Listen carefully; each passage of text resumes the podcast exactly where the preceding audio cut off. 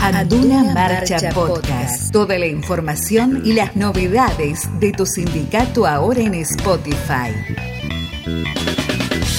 Bienvenidos a todos, todas y todes les compañeros no docentes a una nueva edición de Anduna Marcha. En el podcast de hoy vamos a hablar sobre la ratificación del convenio 190 de la OIT y su recomendación 206 sobre la eliminación de la violencia en el mundo del trabajo. Vamos a entrevistar a una gran compañera, ella es Mara Rivera, mujer sindicalista, subsecretaria gremial de APSE y además participa y da las discusiones en AOIT y en la Red Intersindical contra la violencia y el acoso en el mundo del trabajo. Bienvenida, Mara. Hola, buenos días, eh, compañeras, compañeros. La verdad que un gusto estar eh, compartiendo con ustedes un sindicato hermano que transitamos junto a la secretaria general, la compañera Laura Rollero, un camino de mujeres sindicalistas y ahí, ahí donde, donde nos conocimos y conocimos al gran sindicato Anduna, así que un placer eh, realmente estar con ustedes. Bueno, muchas gracias Mara por tus palabras y por siempre acompañar al sindicato sindicato Anduna. Y para comenzar, queremos que nos cuentes brevemente tu recorrido en AOIT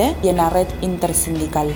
Bueno, a ver, eh, les cuento un poco, eh, APSE participa desde muchos años, más de 30 años, en la Internacional de Servicios Públicos. Nosotros somos eh, jerárquicos de energía eléctrica de la provincia de Buenos Aires. Entonces, hace muchos años estamos incorporados en la Internacional de Servicios Públicos y hago hincapié a esto porque la ISP, que es la internacional, tuvo mucho que ver en, la lucha que se dio allá por más de, les diría, más de 8 años con hacer hincapié a tener un convenio que hable de, erradicar la violencia y el acoso en el mundo del trabajo. Y, les voy a contar un poco cómo inició la lucha desde, desde la ISP y otras internacionales. Eh, la lucha se inició a través de las mujeres sindicalistas que participaban en ese momento en el plano internacional, que concurrían a la, la OIT.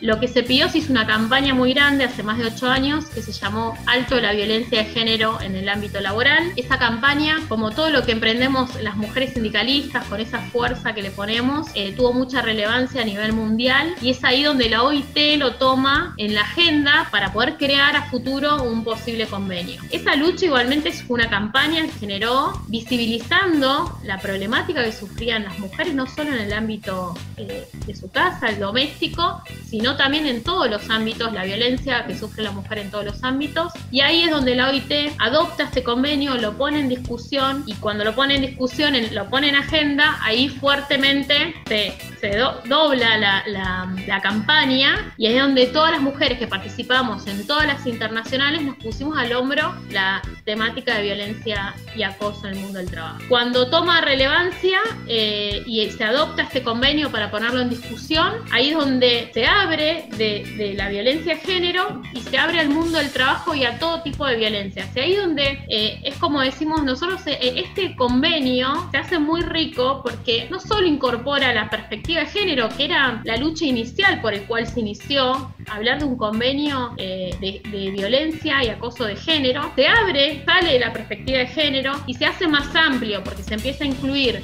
al Estado como, como empleador, eh, empiezan a incluir otros tipos de violencia, por ejemplo la violencia de terceros, que es la violencia que se sufre de un usuario, un paciente, todos tipos de violencias que no eran contempladas, que no se contemplaban en el mundo del trabajo y donde este convenio se, hace, se engrandece incorporando y abriendo el juego. Pero yo nunca quiero dejar de decir que esta lucha se inició desde las mujeres sindicalistas a nivel mundial, visibilizando una problemática muy grande y hoy tenemos un convenio 190 con perspectiva de género gracias a esa lucha y obviamente con un, con un plano y una lucha desde, y ahora me, me traigo un poco a Argentina, a nuestro país. Nosotros desde el 2012 firmamos con el Ministerio de Trabajo, en ese momento era el ministro Tomada, un acuerdo, muchísimos sindicatos, más de 100 sindicatos firmaron ese acuerdo.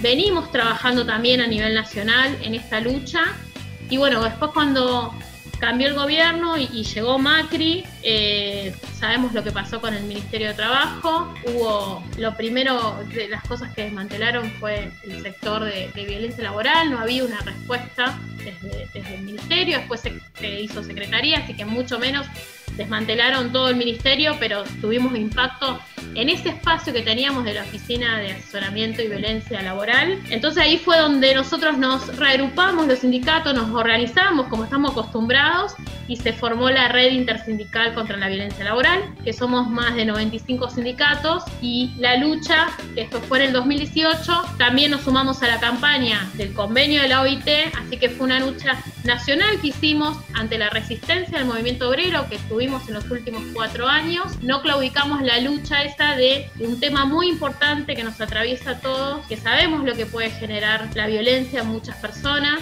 que, te llevan a, muchas veces a la muerte. Entonces nunca claudicamos esa lucha y nos unimos los sindicatos y seguimos trabajando desde la red. Así que para nosotros fue un, gran honor que ese convenio salga y que se esté pronto a ratificar en nuestro país. ¿no? Es una lucha de muchos años y el movimiento obrero tiene mucho que ver en esto.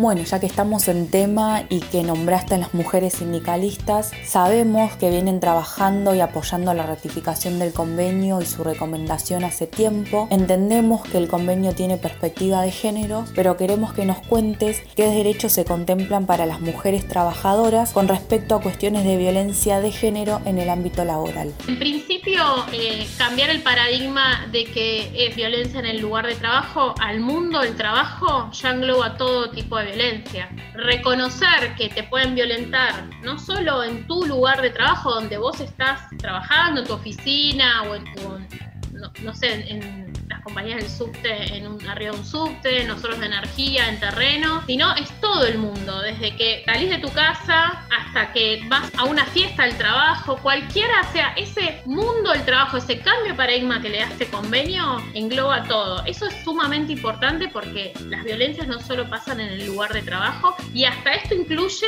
las asambleas de los sindicatos, todos, estamos todos metidos. Y después la, violencia doméstica, que también es reconocida en el convenio. Eso es, reconocer un, tipo de violencia muy importante. Y después la transversalidad que se le da al convenio en género, en todo tipo de reconocer la perspectiva de género transversalmente en cada punto de, su convenio. Yo la, otra vez hablamos de, eh, con la Laura de la recomendación 206 porque aparejado el, convenio viene con, recomendaciones y la que habla de la protección, la prevención, los controles de aplicación que hay que hacer una vez que, que salga el convenio la verdad que, es un convenio muy amplio y en todo tipo, tanto en la orientación, en la formación, en la sensibilización que genera este convenio, esa recomendación, en todas está transversalmente aplicado el género. Nosotros hace poco, eh, voy a pasar de paso un, chivo, sacamos de la red hace poquito hicimos un lanzamiento con un material explicativo muy breve que ahí puntualizamos. Eh, les digo que, lo, puedan leer, es un folleto de dos páginas